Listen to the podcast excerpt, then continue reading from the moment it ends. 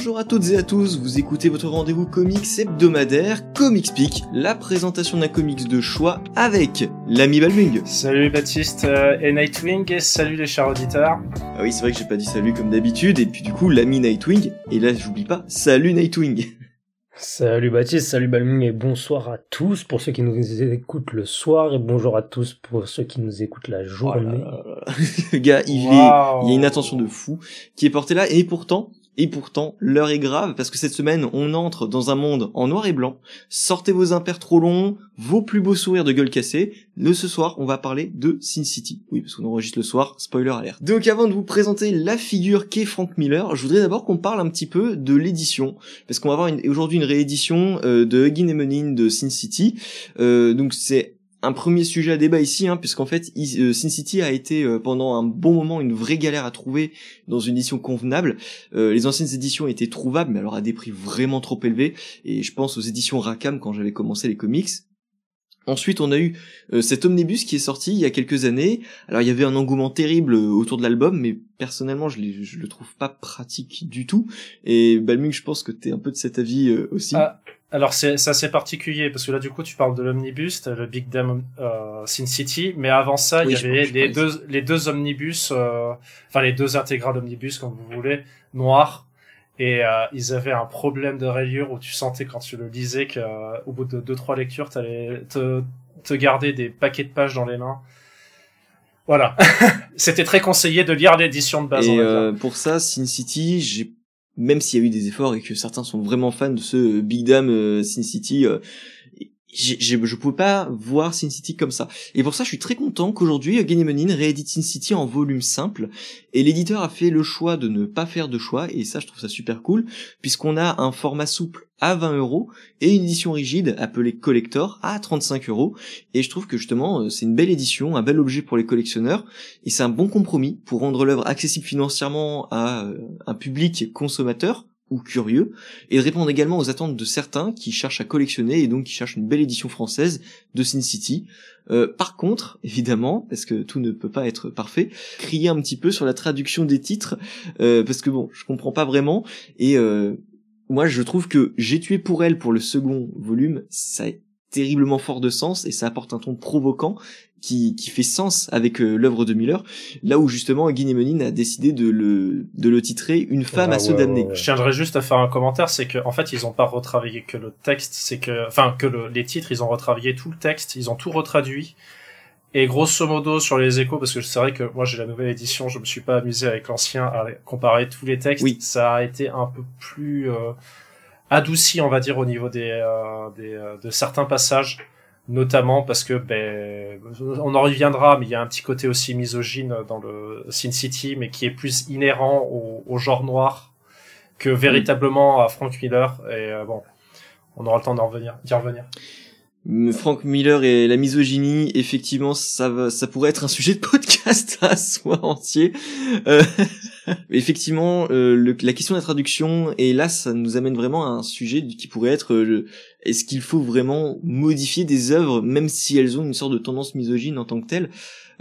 C'est un débat, je pense, qui va être assez compliqué à mener, mais on pourrait, on pourrait s'y intéresser quand on fera des hors-série. oui, voilà, un jour. un jour quand on fera Ça fait quoi ah, j'en peux. Il date de quand le dernier? Ah la vache, il date un petit peu. Il doit faire, euh, ouais, c'était l'ancienne saison. C'était, je crois que c'était, je crois que c'était Thierry Mornay. Ah oui, bon, tu parles aussi des interviews. Moi, je parlais des euh, ah, hors-série euh, hors série. Ah oui, bah ça va faire un an. Ça va faire un an. Euh...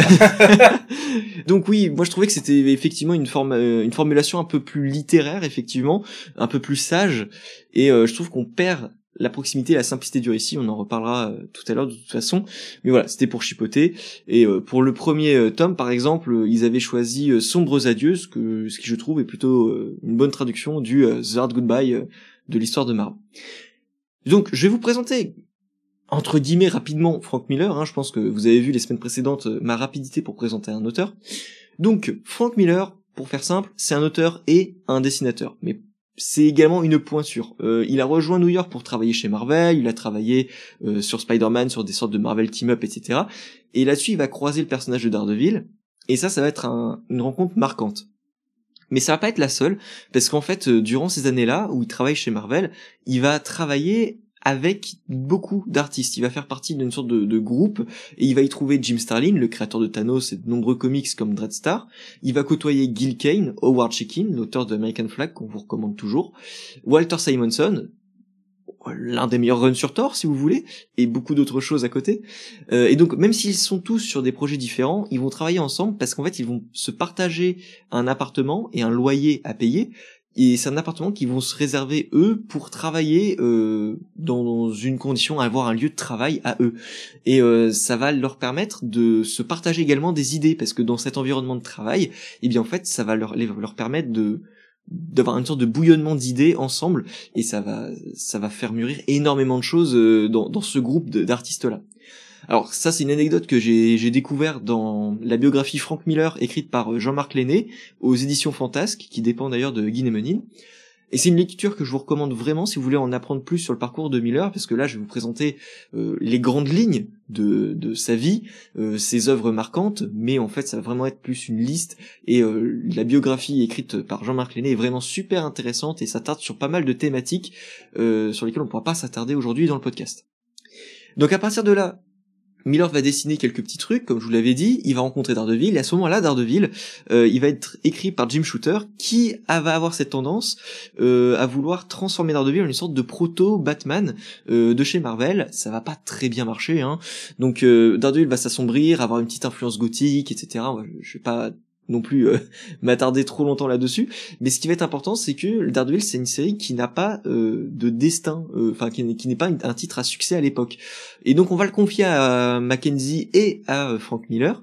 Et en fait, ensemble, ils vont réussir à faire de cette série-là en laquelle personne ne croit, un véritable succès. Et Miller va profondément marquer le personnage et instaurer des gimmicks qu'on va retrouver encore dans les comics Daredevil actuels, avec par exemple Run de Zdarsky. Après son passage sur Daredevil, Miller va devenir un nom qui va être très suivi dans la sphère du comic book, mais il va gagner en notoriété avec des œuvres euh, chez DC, avec Batman Year One, et surtout The Dark Knight Returns. Entre temps, Miller va tenter de percer à Hollywood avec les scénarios de, les scénarios de Robocop 2 et 3, mais on va avoir une grève de scénaristes, et euh, cette grève, euh, plus tard, on va avoir le Robocop de Miller qui ne sera vraiment perceptible qu'en adaptation en comics. Parce que si vous avez vu Robocop 2 euh, et 3, vous savez à quel point c'est pas foufou. Surtout le 3. Euh, dans les années 90, alors qu'il est au sommet de son art, il est hissé au rang de scénariste accompli aux côtés euh, de pointures comme Alan Moore et Art Spiegelman, et il va se tirer chez Dark Horse, un petit éditeur fraîchement né pour créer Sin City. Donc vous voyez bien que c'est vraiment un électron libre ce mec et euh, il fait vraiment ce qu'il veut. Euh, par la suite, Frank Miller va créer des œuvres marquantes, le très populaire 300, dont j'espère on parlera un jour et que Gany Menin d'ailleurs euh, réédite. Et Balmung ne parle pas de ce coup de gueule sur le format, on sait ce que t'en penses. Juste si vous prenez 300, prenez le format le plus cher parce que ça sera du format à l'italienne qui respecte l'œuvre je, synthétise le propos de Balmung. euh, ensuite, il va créer Martha Washington, Hardboiled, mais le problème c'est qu'aujourd'hui, on le présente à raison comme un auteur controversé avec des œuvres comme The Dark Knight Returns 2, qu'on pourrait voir comme une œuvre volontairement sabotée, ou Holy Terror, que je vois personnellement comme un exutoire d'un homme profondément marqué par les attentats du 11 septembre.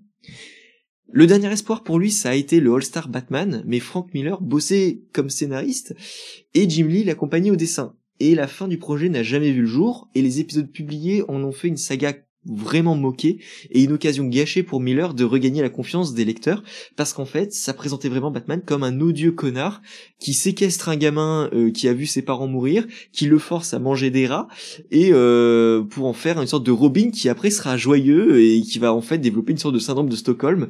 Euh, c'est quand même horrible et Batman étant évidemment un odieux connard qui se permet de de risquer la vie de ses amis pour rien. on pense à Green Lantern et euh, sa, gorge, sa gorge percée quoi. Je vois pas la différence avec le Batman de base en fait. Euh, alors, on a un, on a un sacré problème dans l'équipe. Euh.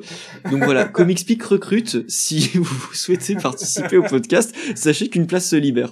Euh... euh donc voilà, je on, en reparlera quand, quand un jour on aura en France le, Batman de Gartenis euh, avec euh, Killer Crow. Ce qui fait qu'aujourd'hui, on a l'impression que Frank Miller, c'est vraiment un gars qui produit des van covers un peu euh, moches et en fait, il est triste au moqué pour ces dessins-là avec des allures étranges et le l'aspect euh, de son dessin qui est beaucoup trop stylisé, beaucoup trop marqué et qui n'est pas du tout adapté au personnage qui est censé représenter. Alors ça donne vraiment l'impression que c'est un, génie qui est devenu une sorte de, de caricature de lui-même. Je, veux vraiment rappeler que Frank Miller, c'est pas juste le Frank Miller qui est là aujourd'hui. Parce qu'on peut aimer ou non ce qu'il a fait, mais euh, ça n'empêche pas que c'est un artiste qui a été ultra important. Et il, n'a pas connu que des succès. J'ai parlé de Hardboiled, c'est un récit qui est assez connu aux États-Unis, je trouve, mais pas tellement en France. Et euh, je pense également à, Ron, à Ronin, qui, pareil, est aujourd'hui plutôt connu aux États-Unis, mais qui à l'époque euh, a été un, échec commercial pour DC Comics, qui avait pourtant euh, publié ça sous un format assez prestigieux, et qui est une lettre d'amour de Frank Miller au Japon et à l'ASF. Et c'est une petite merveille pourtant. Je connais ce titre, c'est Samurai Jack, c'est ça? Justement, je suis en fait, tu vois, quand je vois Ronnie, j'arrive pas à me sortir Samurai Jack de la tête parce que j'ai grandi avec Samurai Jack. et, et, et, le parallèle, il est obligatoire, il est entièrement pompé Samurai Jack de Ronin. Hein. Euh, donc voilà, euh, et pour ça, pour ça, je, je tiens également à rappeler que Ronin a été publié par euh, Urban Comics en France il y a quelques années et euh, c'est une intégrale. Vraiment, si vous aimez Frank Miller, lisez Ronin. Euh, donc voilà, je veux rappeler que Miller, c'est pas juste cet odieux personnage qu'on connaît aujourd'hui. Ça a été une, ça a été une étoile montante qui a tenté sa chance et euh, qui a finalement manqué de chance. Miller, c'est un artiste qui a, qui est dévoué à des projets qu'il aime, j'ai l'impression. C'est-à-dire que vraiment, si c'est pas un projet qui vient d'une intention personnelle, il va pas se donner à fond, et il va pas chercher à, il va pas chercher à faire de son mieux. C'est un artiste impulsif et passionné, et quand il a fait 300, par exemple, il allait en voyage en Grèce avec Lynn Varley pour comprendre et, voir l'architecture euh, des, restes de l'antiquité grecque. Et euh, c'est quelqu'un qui est vraiment dévoué à ce genre de, de petits projets ce petit projet à l'origine qui font aujourd'hui que par exemple 300 est une grande œuvre. Donc quand il est connu de tous il se tourne vers le petit éditeur qui n'avait rien à l'époque pour lui Dark Horse et donc voilà, c'est ce que je disais, c'est un électron libre, mais je trouve qu'il s'est fait trancher par les médias à raison ou à tort, hein, bien sûr, parce que c'est un artiste polémique qui ne garde pas sa langue dans sa poche, et la polémique, bah, du coup, pour moi, je trouve que bah, elle attire ces journalistes et ça fait de Miller une cible intéressante pour certains. Et à savoir que durant les années 90, il s'était sérieusement fâché avec beaucoup de journalistes américains spécialisés dans le comics. Donc voilà, ça peut faire penser à un certain Alan Moore. C'est normal, c'est normal. Je pense qu'on est, on est face à un profil similaire, mais avec des genres très différents. Donc voilà. Pour ce qui est de Sin City, je vais vous présenter euh, grosso modo, ça va être très rapide. Hein. Euh, il faut savoir que Miller était très intéressé par l'idée de participer à des publications de romans noirs, parce que c'est des romans qu'il a lus euh, très jeune, et il a illustré quelques pulps à ses débuts en tant qu'artiste, et les personnages caricaturaux du roman noir l'accompagnent toujours dans sa carrière. Les longs impairs, la pluie battante, les ruelles sombres, et les prostituées. Et pour ça, Sin City, c'est une œuvre qui le représente le plus, pas uniquement pour les prostituées. Il va faire du style de Sin City une signature. Et ça, c'est une petite anecdote que du coup j'ai trouvé dans, dans la biographie de Jean-Marc Lenné et que je ne connaissais pas, et pourtant qui m'a sauté aux yeux quand il l'a dit, c'est que durant les années 90, euh, Frank Miller va participer à quelques petits numéros par-ci par-là pour des, des, histoires très courtes et pour ces histoires-là chez Marvel, DC ou ailleurs eh bien en fait il va jouer sur ce style de référence à Sin City pour faire une sorte de communication autour du style, comme si Sin City était marqué par son style plutôt que par toute autre chose. Et en fait, bah, ça va rendre Sin City culte. Mais ça, on, en reparlera à mon avis euh, dans nos avis respectifs. Donc, Sin City, c'est quoi? Sin City, c'est une ville, bas Sin City, appelée Sin City pour sa dangerosité, ses crimes et la perversion qui, qui gangrène cette ville. Euh, les habitants, c'est des clichés, c'est des gueules cassées, et à chaque volume, on rencontre des personnages, une histoire qui se déroule sur une période plus ou moins déterminée, où on recroise ces visages connus et des lieux incontournables de cette ville qu'on n'aimerait pas forcément visiter, mais je pense surtout euh, au, au club de striptease, au bar, etc. Dans le tome 1, on suit Marv qui, euh, a, qui a passé une nuit avec Goldie, une jeune prostituée qu'il retrouve morte à son réveil. Il voyait, euh, il voyait en elle une lueur d'espoir, une sorte de déesse parmi ce monde pourri, et il va tout faire pour venger cet amour d'une nuit. Donc voilà, le pitch, il est simple, il est évident, et vous allez voir que le tome 2, bah en fait, ça rejoint un pitch aussi simple que ça.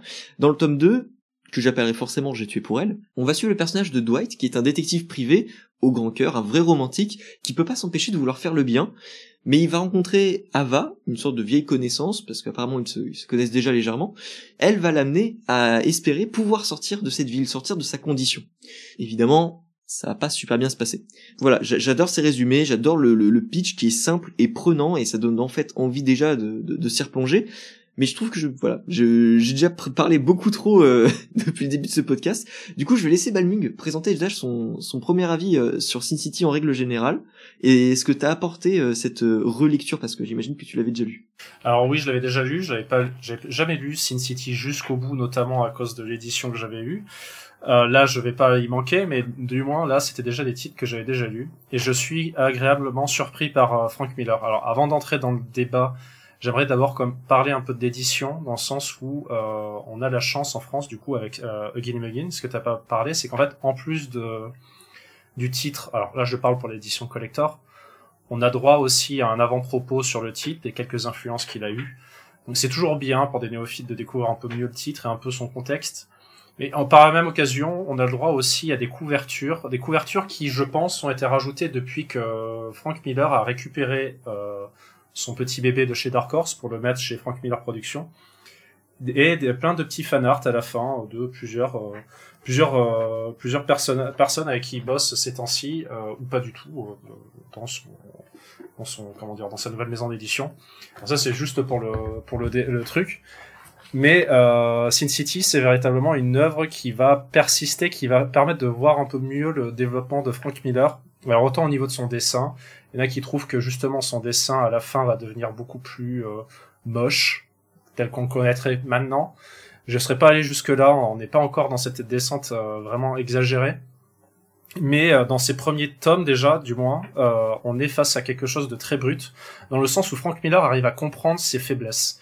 Frank Miller, il est pas, il est pas dans le, il est pas, il est pas, il sait que, s'il fait, il va trop dans le détail, trop à, essayer de, de, dessiner vraiment tous les détails d'un personnage, ça ne passera pas il le sait et ça se voit. Et déjà, rien qu'au niveau du dessin, on est face à quelque chose qui est ben, qui joue vraiment noir et blanc. Alors oui, vous allez me dire le, dessin est en noir et blanc, je suis d'accord.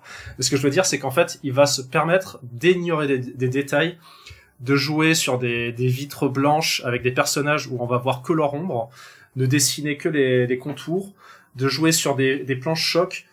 Là, en fait, on n'est pas on n'est pas dans le on n'est pas dans la, beauté via la, narration, dans le sens où c'est pas le découpage qui va briller, mais c'est véritablement les, les scènes d'action qui vont être chocs, qui vont être véritablement percutantes, des gros plans sur des gueules cassées, euh, des, euh, des, euh, des personnages qui passent par une vitre et qui te font des, des, des, putains d'angles et tu te dis putain il va tomber trois, trois étages plus bas, il va faire comment sans, sans se casser les deux jambes? Et, euh, et, en fait, on est véritablement dans le titre de la violence. On est le titre de la violence. Euh, alors, vous savez que j'aime la violence, euh, bonjour. Mais euh, dans ce dans ce titre-là, on est véritablement dans un quelque chose de plus brut. C'est vrai qu'à l'époque où je l'avais lu, je me rendais pas compte que le titre pouvait des fois être un peu abruti. Je, je, alors, je, je dis pas ça de manière euh, péjorative, mais dans le sens où ah non non, non c'est vachement amélioratif d'ailleurs. Oui mais euh, mais ce que je veux dire c'est que c'est un titre qui est euh, qui veut tellement être dans la, la brutalité plutôt dans la dans le, le titre brut qu'en fait même comme un gros bras comme euh, Marv qui est le premier personnage euh, va se mettre à philosopher même sa philosophie à dessous ben elle elle résonne en fait pour un personnage de sa carrure. Un personnage qui je précise est un personnage qui représente véritablement le bossu de Notre-Dame le, le mec qui euh, qui euh, qui est amoureux d'une femme à, qui lui a fait euh, toucher septième ciel et qui va vouloir se venger parce que c'est la seule personne dans sa putain de vie de, de mec triste et seul qui a su lui donner une, seule une seule once de bonté. Et en fait c'est véritablement voilà c'est c'est un, un titre qui sait qui savait innover pour son âge qui essayait de jouer justement sur les sur pas mal de techniques au niveau du dessin pour essayer de gommer le, le fait que euh, Frank Miller ne dessinait peut-être pas aussi bien que ça les détails. Et je précise juste les détails. Il, est c'est un véritablement véritablement dans ce titre là c'est véritablement un, un, un, maître un maître de son œuvre. Je précise ça parce qu'en fait euh, ouais, par exemple euh, je sais pas si t'en avais parlé c'est Neil Adams qui lui disait en convention euh, que ça c'est un, c'est un truc qui est connu c'est que Neil Adams s'arrêtait pas de dire à Frank Miller mais de toute façon euh, il faut que t'arrêtes. Euh, en fait, Frank Miller arrêtait pas de lui ramener ses dessins. Il lui disait non mais ça, ça, sert à rien. Il faut que t'arrêtes le dessin. T'es pas fait pour ça. Tu, ton dessin c'est de la merde. Et il a persisté, etc. Sachant que Frank Miller c'est quelqu'un qui a commencé assez tardivement de dessiner et qui a su à remonter et, euh, et en fait faire une synthèse de tout ce qu'il a appris pour faire quelque chose, une, une œuvre vraiment brute. Et, euh, et franchement, pour moi, c'est c'est un passage. Euh, pardon, Sin City, c'est un passage obligé pour euh, quelqu'un qui veut découvrir Frank Miller et plus exactement même le, le, roman noir c'est euh, j'y reviendrai à la fin parce que je sais que beaucoup de gens l'ont déjà lu et qui se disent que euh, c'est quel est l'intérêt d'écouter ce podcast là bah à la rigueur ce serait peut-être que de notre part on fasse peut-être aussi un, un élan sur la fin de qu'est-ce qui a pu inspirer qu'est-ce que Frank Miller a pu inspirer comme comics derrière. Enfin bon bref. Mais ça on, y reviendra. Donc là je vais plutôt laisser parler peut-être Nightwing hein. Euh, bah, pour rebondir un peu sur tout ce que tu disais, euh, je suis assez, euh, je suis assez d'accord avec toi. Euh, il est maître de son art et il joue sur l'aspect brut de tout, c'est-à-dire visuellement, scénaristiquement, dans la caractérisation de ses personnages. Rien n'est vraiment subtil, il en a conscience et il le maîtrise à la perfection en fait. Parce que il va pas essayer de faire un truc trop euh, trop poussé dans la réflexion, dans la finesse. Il va avoir des personnages assez simplement caractérisés, mais subtilement, enfin non, pas subtilement c'est pas le mot, mais tellement bien écrit dans une histoire tellement bien construite que euh, qu'on s'y prend immédiatement en fait. Euh, on n'est pas dans le polar où euh, on va dire, j'avais l'habitude de lire des, des, titres ou de voir des, des polars un peu plus dans le dans le côté romantique sombre, euh, mais euh, tu vois plus classe et élégant. Là, on est sur du brut, sale, violent à, tous les niveaux, à tous les niveaux. Même dans la romance, elle est brutale. Et euh, et Frank Miller, il il fait un travail avec Sin City, notamment sur le premier. moi, je trouve. Le deuxième est un peu différent pour d'autres raisons euh, dont je ne vais pas parler pour éviter les spoils. Mais, euh, mais je trouve que, comme tu disais, il a conscience. Il a conscience de ses défauts, que ce soit visuellement, mais même pour moi, dans sa façon d'écrire. Et avec Sin City, il arrive à gérer tout ça à la perfection. Et euh, tout bêtement, moi je reprends une page que j'adore dans le premier arc, c'est euh, on voit euh, on voit Marv il me semble au-dessus d'un mec avec juste une juste une juste une arme. Et euh, toute la case est noire quasiment sauf une silhouette en fond avec un homme en blanc. Et donc Marv on voit juste son impair en fait. Et tous les plis de son impair sont en blanc. Et en fait je sais pas si on peut dire ça c'est l'ancrage. Oui c'est l'ancrage il arrive à jouer avec ça, mais d'une façon, j'ai jamais vu ça ailleurs. Et euh, encore moins, je vois pas comment quelqu'un pourrait faire mieux en jouant avec ça. Euh, sa gestion du noir et blanc, elle est incroyable. Elle est vraiment extraordinaire. Et euh, franchement, je trouve que c'est son meilleur, c'est son meilleur travail. C'est son meilleur travail. Mais tu l'as, tu l'as, tu l'as justement le noir et blanc par exemple aussi avec ses Marv avec ses petits euh, ses petits bandages. Il est dans le noir complet, mais le seul truc qui ressort du noir complet, c'est ses bandages qui sont tout blancs, comme si c'était une marque de lumière ou je sais pas quoi, ou alors de jouer avec avec la pluie. Euh, jouer avec la pluie. Improbable et je euh, trouve ça, génial, tu vois. Ouais. Justement, donner un, un, effet de lumière à des éléments qui ne peuvent pas en avoir. Et, et je trouve ça incroyable comme euh, comme idée. D'ailleurs, ça me fait penser à un truc. Euh, je m'étais fait la remarque là en, en relisant. Euh, je trouve que c'est un comics qui a des des, proportions et euh, une comment dire un, effet de profondeur improbable. Parce qu'on a l'impression que c'est un aplat complet euh, sur de nombreuses scènes et pourtant on a d'autres scènes qui vont exagérer euh, les perspectives euh, pour que tu un effet de profondeur beaucoup trop fort. Et c'est de l'exagération sur tous les plans mais une exagération à des niveaux variables qui font que l'exagération est constante mais toujours ressentie. Et euh, je trouve ça incroyable. C'est un effet de style génial. Euh, je vous laisse continuer euh, de parler sur l'aspect visuel. Je voudrais qu'on parle de c'est comme c'est comme je te disais sur le sur le côté tout est brut et tout est tout est exagéré à tous les niveaux que ce soit dans la mhm. violence que ce soit dans la caractérisation dans les personnages où tu vois que c'est c'est vraiment une brute euh, un, peu un peu pas débile mais voilà quoi. Mais mais tout est comme ça. Son histoire elle est pas du tout elle est pas du tout euh, subtile. C'est c'est j'ai un prétexte pour de la violence. Il y a de la violence. Tout le monde est tout le monde est, est, est pourri à un point où c'est pas possible de faire plus pourri. Enfin bon, c'est Sin City, on a compris dès le titre de, dès le titre du bouquin, le nom de la ville.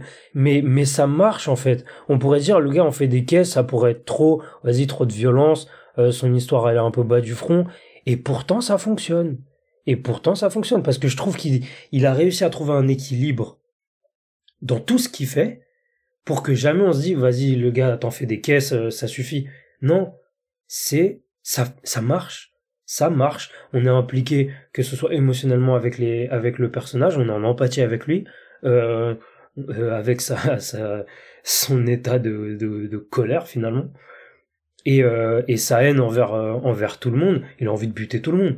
Et j'ai trouvé ça hallucinant parce que je pensais qu'à un moment, en commençant, me dire, parce que moi c'était ma première lecture de Sin City, et je me suis dit, oh là là, ça va vite me saouler, il va en faire des caisses.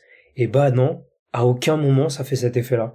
Et c'est pour ça que je trouve que c'est, euh, il a, il a fait un travail de funambule entre le fait de, de, de, de tout faire un peu à l'exagération, mais en gardant euh, l'intelligence de jouer avec tout le reste, c'est-à-dire son dessin, euh, son histoire, euh, pareil, l'exagération des perspectives, tout, tout est exagéré, mais tellement intelligemment fait que euh, honnêtement, je, je j'adore Dark, Knight Returns. Hein. Je je pensais que c'était mon, Frank Miller préféré euh, jusqu'ici, mais là, enfin, en fait, tu rajoutes cet aspect visuel que Dark Knight Returns n'a pas vraiment pour lui. Euh, même si euh, il y a beaucoup de choses qui font que que tout colle très bien. Hein. je trouve que le trait de Miller euh, avec son, son histoire, ça marche super bien. Mais là, on est sur un trait complètement différent, je trouve. Et, et puis bah le noir et blanc change radicalement tout. Mais je, je rajouterais sur le noir et blanc juste pour finir là-dessus, c'est que le noir et blanc c'est véritablement c'est toute une technique au niveau du dessin qui change de si tu fais tu penses à la couleur quand tu penses à la couleur faut laisser quand même enfin même si c'est pas toi qui fais la couleur quand c'est pas enfin c'est pas l'artiste qui fait la couleur faut laisser quand même beaucoup de zones blanches pour que la personne puisse enfin le, coloriste puisse travailler dessus. Là non. Ta couleur c'est le noir c'est tout. Et chaque euh, il y a beaucoup d'artistes qui travaillent avec le noir de manière différente. On va avoir par exemple un Barney Bryson qui va vous donner les, impressions de, de, gris sur une, une planche. Et les noirs vont avoir différents types de profondeur en fait selon comment il va les dessiner.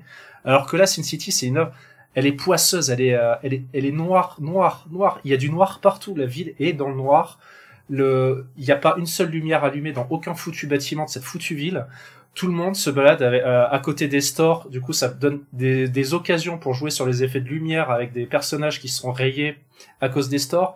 La, la, la, la pluie est, euh, est blanche et, et, et, fait de la lumière sur des personnages qui sont entièrement dans, dans, dans une ville dans le noir. Tout est, est, est, est un euh, est un comment dire est un est une est une raison pour avoir quelques rayons de, de lumière sur les personnages dans un dans un monde de, juste noir de violence quoi. Je voudrais revenir sur l'histoire parce que là-dessus, Balming, tu t'étais déjà prononcé et euh, je suis trop content que t'aies sorti euh, évidemment la petite référence à, Notre-Dame de Paris avec le personnage de Marv qui en soi c'est une sorte de Quasimodo et ça m'avait pas sauté au visage. Bon après c'est vrai que je l'avais lu il y a très longtemps la Sin City et là la relecture, ça m'a ça, m'est apparu et je me suis dit punaise. Mais en fait c'est ça. Et c'est pour ça que j'ai de l'empathie pour lui. J'ai de l'empathie pour lui parce que pour moi j'ai de la pitié pour ce personnage qui avait goûté à l'amour une fois dans sa vie et qui a cru pouvoir s'en sortir. Et du coup il y a, y a tout ce mélange d'amour et d'espoir où t'en as vu vraiment une lueur très lointaine et ça s'est étouffé et ça te plonge dans une colère et une rage que tu comprends chez lui. Il euh, n'y a pas besoin de plus comme motivation pour euh, pour qu'on puisse s'attacher à un personnage qui en soi est vide de sens. Il il est il n'a pas de sens à sa vie. Et là qu'il trouvait quelque chose, et eh bien évidemment si tu lui enlèves, et eh ben sa réaction elle est logique, elle est démesurée, disproportionnée, mais logique. Et c'est euh, je trouve ça génial parce que tu vois la dévotion pure de quelqu'un envers un objectif tuer la personne responsable de la mort de Goldie. Et quand tu comprends et que tu as de l'empathie pour ce personnage à un certain point, t'arrives même à comprendre son point de vue et, et à te dire qu'effectivement la mort de Goldie, bah pourquoi est-ce qu'on en aurait rien à foutre? Mais t'as le, en fait t'as aussi un petit côté euh, où des influences de Miller dans le sens où, il... alors je sais pas si à l'époque il avait déjà lu euh, euh, Lone Wolf Fed Cub, mais t'as le côté où il avait adoré le, bon on le voit déjà avec Ronin c'est une évidence, c'est dans le sens où, alors Lone Wolf and Cub, si vous l'avez pas lu, c'est très très bien, c'est fait avec de l'encre de Chine, c'est un manga qui est exceptionnel. Mm. On n'est pas là pour parler de et ça. c'est réédité, enfin. Oui, c'est réédité chez Panini Comics, enfin chez Panini, pardon, en manga, du coup. dans une très belle euh, édition. Dans une édition. Voilà, c'est ça. Et en fait, tu sens qu'il a été influencé par ce genre de truc, dans le sens, l'honneur du japonais, l'honneur où, euh, en fait, euh, pour pour un acte, pour un acte de déshonneur ou pour tout acte, il faut il faut le l'honneur est en jeu et la parole de la personne est en jeu. Il a dit qu'il allait la, venger, il va la venger. Point barre. Il n'est pas question que quoi qu'il arrive, il, remette en, cause sa parole. Et en fait, ça, se suinte dans Marv. Euh, Marv est véritablement l'archétype de, de City. C'est la c'est la brute épaisse qui a pas de qui est limite conne, mais mais mais qui arrive en fait à avec les quelques neurones qu'il a. Parce que je, suis très méchant avec, mais voilà mais il a avec les quelques normes il a, il a euh, le, seul truc qu'il a réussi à développer, c'est son cœur. Son cœur qui pourtant est un véritable euh, ou derrière c'est un véritable connard avec tout le monde en fait. Et, rien que ça, t'as le, sens de l'honneur et. Et ça, c'est un, c'est un, c'est un truc qui va être régulier chez, chez Frank Miller, c'est le sens de l'honneur, le côté un peu japon, euh, japonisant de ses titres, notamment sur ça. en tout cas, voilà, moi, le Marv, Marv, en fait, quand je, c'est vrai que quand je l'ai parlé, c'est vrai que, alors j'étais un peu méchant avec, mais t'as le côté, T'as le côté que j'ai déjà dit, c'est qu'en fait, quand tu l'entends parler, des fois, tu, tu as l'impression qu'il y a un peu de la branlette dans le sens où, par exemple, il va voir sa mère, sa mère qui est une grand-mère un peu euh, qui avait gardé sa chambre d'enfant. Et en fait, quand tu l'entends parler, même aussi au niveau des femmes, etc., t'as l'impression que c'est un, que, en fait, son, son physique, ça devrait être un, un, jeune boutonneux complètement con, euh, et euh, enragé des femmes, alors qu'en fait, bon, voilà, il, il a, il a cette espèce de d'honneur où en fait bon voilà à, moins de me dire que maintenant il a un fait il aurait un fedora sur la tête mais euh, non. Ça serait trop méchant avec lui euh, franchement en fait euh, c'est vrai qu'en en, en, vous entendant en parler ça me redonne un peu d'engouement sur ce personnage là qui au départ à la relecture je me disais ah c'est vachement très bien le dessin est vachement bien mais putain mais Marv il a quand même un problème quoi. Il y a un problème dans ses dialogues mais en fait non c'est vrai que en remettant en parallèle avec euh, autant le mythe du personnage sur le Quasimodo et tout le reste, c'est vrai que ça prend un peu plus de sens. Oui, mais justement, c'est ce que pour moi c'est logique, tu vois. Euh, je, je trouve que le parallèle avec le, boutonné, ok, mais euh, je trouve que justement là où moi je voyais beaucoup de choses positives et quand même lumineuses grâce à Goldie et dont le nom euh, et, d'autant de subtilité que Sin City, que le nom de Sin City, euh, eh bien je trouve qu'effectivement t'as raison de rajouter un petit peu euh, de nuance, parce que moi je trouve je voyais beaucoup trop d'aspects positifs sur Marvel, toi t'en vois beaucoup de négatifs.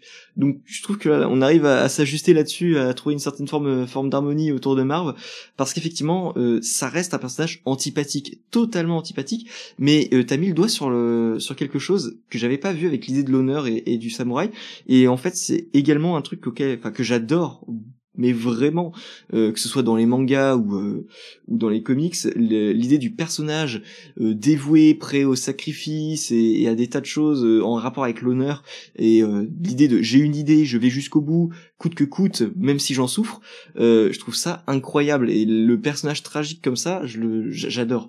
Et donc ouais pour ça Marv c'est mon personnage préféré même si c'est vrai que bah comme tout personnage de Sin City bah il a pas tout euh, pour lui non plus. Euh, on va passer au deuxième volume parce que là on s'est pas mal attardé sur le, premier. Euh, le deuxième évidemment reprend exactement les mêmes codes esthétiques donc ça revient à peu près au même sur sur l'apparence. Même si de mon côté j'ai quand même une une préférence pour les fulgurances visuelles du premier. Euh, pour le deuxième, on s'intéresse au personnage de Dwight, qui est légère, enfin légèrement, complètement différent euh, du personnage de Marv. Euh, Est-ce que l'un de vous deux voudrait présenter Dwight euh On est pareil sur un personnage, comme tu disais tout à l'heure, euh, Baptiste, un détective privé qui va euh, qui va être un petit peu une tâche finalement dans dans Sin City parce que c'est un personnage qui est très sentimental et malgré son travail et malgré lui aussi son côté un peu brut de des coffrages tu sens qu'il est euh, qu'il est aimé en fait. C'est ça qui est euh, qui est assez bizarre. Même si on peut dire que Marv avait ça un petit peu aussi euh, dans le premier. mais lui, lui c'est particulièrement appuyé. je dévoilerai pas pourquoi, mais en lien avec d'autres personnages. C'est vrai qu'en en parlant, on se rend compte de ça. En fait, Sin City, tout tourne autour des sentiments, en fait. Absolument tout tourne autour des sentiments de de frustration sentimentale. Sentimentale. C'est idéal. Et euh, ouais, les refs, Alain Souchon, Laurent vous le dit, les gars. Ok. Euh... Sin City. on est sur deux ambiances.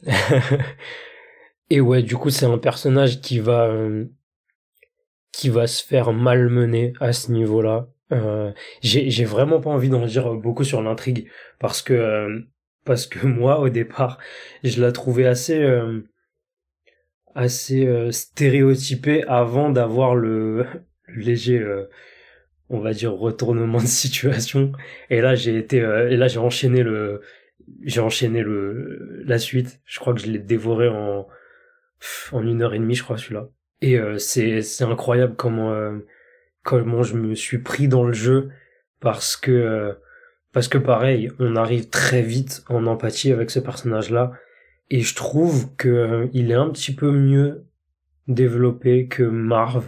Euh, oui, j'ai quand même une préférence pour le premier, mais pour en fait des raisons différentes. Je trouve que bah, celui-là a un petit peu plus de de background, tout simplement. Marv en a quasiment pas. Et euh, et lui, pareil. En fait, on te on te dévoile sa frustration, on te développe sa frustration entre entre montrant son enfin en, te présentant son passé et derrière pareil, tout tout explique sa réaction, tout explique euh, la démesure de de, de de la fin de l'histoire et on reste toujours avec des personnages assez euh, encore une fois brut de décroufrage, pas caricatural mais quand on parle enfin quand on pense au personnage d'Ava, on reste dans un archétype du, du genre en fait. Mais ça fonctionne à merveille, ça fonctionne à merveille. Euh, euh esthétiquement, peut-être que c'est moins bien euh, au niveau du jeu entre le noir et blanc. Parce que je trouvais vraiment le premier assez... Alors peut-être que c'est parce que c'était le premier que je découvrais ça. Mais je trouve qu'il jouait mieux avec les effets dans le, dans le premier arc que dans le second mais on reste vraiment sur le même genre de sur le même genre de d'exagération de surtout au fur et à mesure de l'histoire hein. les visages ensanglantés défigurés déformés tout ça euh, on reste dans le même esprit euh, alors moi sur le c'est effectivement pour moi le, personnage euh, personnage présenté est véritablement effectivement le, le, personnage qui ne devrait pas être dans, dans, dans l'histoire, c'est-à-dire que c'est quelqu'un qui est très euh, qui est très amoureux, qui est aussi très fraternel, avec la remise en avant d'un personnage du premier volume, où on va voir justement cette espèce de de ouais, de relation de bro, vraiment la bonne grosse relation de bro. Euh, euh, telle qu'on on, s'y attend pas dans une dans une série comme ça mais aussi je mettrais aussi une nuance vis-à-vis d'un truc dont j'ai parlé au tout début de la série c'était le côté misogyne. Parce que on est véritablement là sur le titre où je où j'ai où justement j'avais vu quelques planches où ça avait retravaillé au niveau du, texte. Je vais pas rentrer sur le détail sur si c'est bien ou si c'est pas bien. Seule chose que je dirais pour essayer de nuancer un peu ce genre d'avis c'est que euh, ce, les, personnages les personnages sont assez injurieux effectivement envers les femmes dans ce titre-là, mais j'ai envie de dire qu'elles le rendent bien. et euh, mais euh, de l'autre aussi, c'est que les personnages féminins qui sont mis en avant, ce sont des personnages qui ont des couilles. Alors ça aussi c'est pas forcément le meilleur des arguments, mais ce que je veux dire c'est qu'en fait on met en avant notamment toute une communauté dans le Sin City qui va être persistant, qui va revenir. C'est la, communauté des prostituées où justement on va voir des personnages tout en couleur, notamment euh, Mio qui va être mis en avant, donc la petite femme, la femme fatale avec un katana, qui qui agit tout en silence, qui est véritablement voilà le le, le boss de fin de Sin City au niveau de la, la violence, et notamment aussi euh, Gail qui est on va dire une aussi la garçonne manquée avec une coupe à la euh, à la comment il s'appelle euh, David Bowie pardon. Du coup voilà la, la, femme un peu garçonne et euh, dont le personnage va, va, avoir pour autant des relations avec et en fait même le, tous les personnages féminins sont des personnages qui sont marquants qui sont forts qui sont pas effacés et en fait voilà c'est il faut quand même se remettre ce titre là là dessus qui est vraiment très bien euh, à ce point là Au niveau du dessin, pour moi, c'est à peu près pareil. Alors, euh, pas forcément sur toutes les planches, mais euh, on est véritablement aussi sur le jeu de la, du noir et blanc. Peut-être pas aussi marqué que le premier qui voulait vraiment jouer sur la violence, mais c'est peut-être ça en fait le, le truc du deuxième, c'est qu'on n'est pas vraiment autant sur la violence que le premier. On est effectivement avec des, des gueules cassées, mais on n'est pas on n'est pas sur du marbre. Alors, je sais pas spoiler un truc, mais voilà, il y, a pour autant de la violence, mais on est plus là pour le coup sur les euh, sur un titre à plus sur de l'amour, mais de l'amour un peu vache, que n'était le premier où c'était véritablement euh, la volonté de Marv. Un amour passionnel. Euh, c'est ça. ouais. Voilà. Euh, de mon côté, pour l'aspect un peu misogyne, euh, je vais être un peu plus tranché, c'est-à-dire que pour moi, il n'y avait pas besoin de retravailler le texte parce que on suit des personnages qui ne sont de toute façon en aucun cas des exemples à suivre. Et cet aspect-là pouvait ne pouvait rester là, il n'y avait pas de problème. Parce que justement comme tu disais, tous les personnages féminins ont leur place. Et chez Frank Miller, euh, les personnages féminins ont toujours une place importante. Et ce sont toujours ce qu'on appelle des bad girls, c'est-à-dire euh, des c'était un phénomène des années 90, enfin un phénomène des années 90 n'importe quoi, mais euh, une tendance de l'époque où les personnages féminins étaient dangereux, puissants et se démarquaient. Donc euh, c'était euh, une, une femme qui pouvait séduire. Et donc pour ça que l'imagerie euh, entre guillemets de la prostituée qui peut qui peut paraître un peu vulgaire aujourd'hui quand, on entend parler comme ça. On se dit oh là, un clan de prostituées c'est censé rétablir une sorte de d'ordre et d'équilibre dans le, la, présentation de la femme à travers le titre, mais c'est pas du tout le, cas en fait. C'est que même si ce sont des prostituées, ce sont des en soi des, des Amazones. C'est juste des Amazones en fait, et c'est le quartier des Amazones là-bas. Donc ce sont des personnes qui se défendent par elles-mêmes et qui vivent totalement indépendantes, assez éloignées de la ville. Donc c'est une partie de Sin City mais qui vit euh, de manière assez éloignée. Donc de, bah, exactement comme ça pourrait être le cas de, de Themyscira entre guillemets. Euh, donc voilà pour euh, pour ce deuxième volume, je pense qu'on a on a bien fait le tour pour distinguer les deux volumes. Euh, le fait que Sin City, du coup, même si c'est une grande fresque, une sorte de grande comédie humaine, euh, on a également à l'intérieur des aspects, des thématiques qui sont quand même assez différentes. Euh, et je trouve que c'est également ce qui fait la force de, de Sin City et que vous pouvez très bien bien aimer le premier volume, aimez plus encore le second et le troisième et euh, trouvez votre préféré parmi euh, parmi les sept volumes. Donc voilà, euh, si jamais vous aimez Frank Miller, n'hésitez pas. Je rajouterai aussi, parce que j'en parlais en tout début, c'est que voilà, Frank, enfin Frank Miller et son Sin City, c'est véritablement, ça a été une source d'influence. Alors il n'y a pas que ça, c'est que lui aussi a été influencé. Il y a des titres qui se voient un peu au travers. alors moi j'avais pensé notamment alors une BD, je suis pas sûr que ça, ça la ça, on va dire, ça se, se prête vraiment à l'exercice, mais par exemple, on pourrait parler de Torpedo, qui est une BD espagnole qui est véritablement injurieuse, qui est plus un côté gangster, avec un personnage qui est complètement euh, infect, euh, qui hésite pas, voilà, à, aller euh, à attraper une femme dans la rue ou alors à aller euh, casser la gueule à n'importe qui, et dont très souvent son caractère de merde va se retourner sur sa gueule, lui aussi en noir et blanc, lui aussi avec des gros ancrages, avec un certain Alex, sur les premiers premiers volumes. Euh, alors c'est une BD de Enrique Sanchez euh, Abuli. Il y a aussi ce que je mettrais un peu en avant, qui a le cul entre deux chaises, c'est Parker, là pour le coup dessiné par Darwin Cook. Je dis le cul, entre deux chaises parce que la série de bouquins Parker est sortie nettement avant euh, Sin City, par contre, je crois que le Parker de, de Darwin Cook est sorti, je crois, un, un peu après. Faudrait que je vérifie. Oui, je pense, euh, je pense que tu as raison que l'adaptation de Darwin Cook est sortie après. Mais pour moi, tu vois, Parker, ça fait partie de ces romans noirs qui ont pu en partie inspirer euh, Frank Miller et je suis je serais pas étonné que euh, que Frank Miller ait lu les romans. Oui, et le, mais du coup, voilà, il y a, y a aussi un retour après euh, du côté de Darwin Cook, à mon avis, sur son, sur ce dessin assez noir. Même si c'est pas, c'est pas aussi violent. Euh, Parker, c'est censé être quand même le, le beau ténébreux euh, qui a beau avoir une, une, on va dire une, une mentalité de, de connard, a toujours raison, a toujours, s'en sort toujours et euh, n'est pas obligé d'être forcément violent sur tout ce qu'il fait, mais il va être juste voilà, c'est quoi faire tout le temps en fait. Et à côté, le, le, dernier titre que je voudrais mettre en avant, c'est le Polar de Victor Santos. Alors Victor Santos, il a fait beaucoup de merde dans sa vie. Euh, alors je parle pas en termes de dessin, je parle plus en termes de scénario.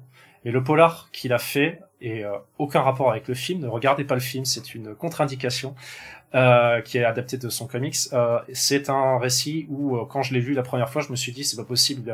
il a dû appeler Frank Miller, il a dit tu m'aides pour le scénar parce que et pour les planches parce que c'est pas possible. Il y a beaucoup de choses qui se ressemblent. On n'est pas forcément sur du noir et blanc, on est plus sur du noir et blanc et rouge ou avec quelques couleurs qui se rajoutent mais on joue beaucoup sur les ombres, on joue beaucoup sur le, là pour le coup un vieux vétéran qui va reprendre du service et qui va aller se venger de personnes qui essaient de le tuer.